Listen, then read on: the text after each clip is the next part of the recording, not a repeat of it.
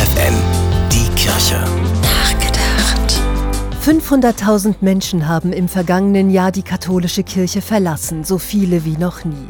500 ist dagegen eine kleine Zahl, aber eine, die Hoffnung macht. 500 Menschen wollen sich von morgen bis Sonntag im Kongresscenter in Hannover treffen, um darüber zu diskutieren, welche Ideen sie haben, damit nicht noch mehr Menschen gehen. Ihr Motto Dennoch. So heißt auch die Konferenz. Dennoch, das bedeutet, wir bleiben, trotz aller Skandale, obwohl der Reformprozess nicht vorankommt, damit wir die Kirche nicht den Reformverweigerern überlassen. Drei Tage lang wollen die Delegierten auftanken, sich anregen und anfeuern lassen, um Neues zu entwickeln. Ihr Signal, wir wollen etwas verändern.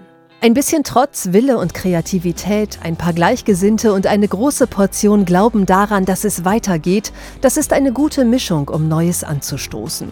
Denn wer unzufrieden ist, nichts unternimmt und nur abwartet, der kann nichts erreichen. Das gilt für alle Lebensbereiche. Albert Einstein hat das so formuliert. Die reinste Form des Wahnsinns ist es, alles beim Alten zu lassen und gleichzeitig zu hoffen, dass sich etwas ändert. Stefanie Behnke, FFN Kirchenredaktion.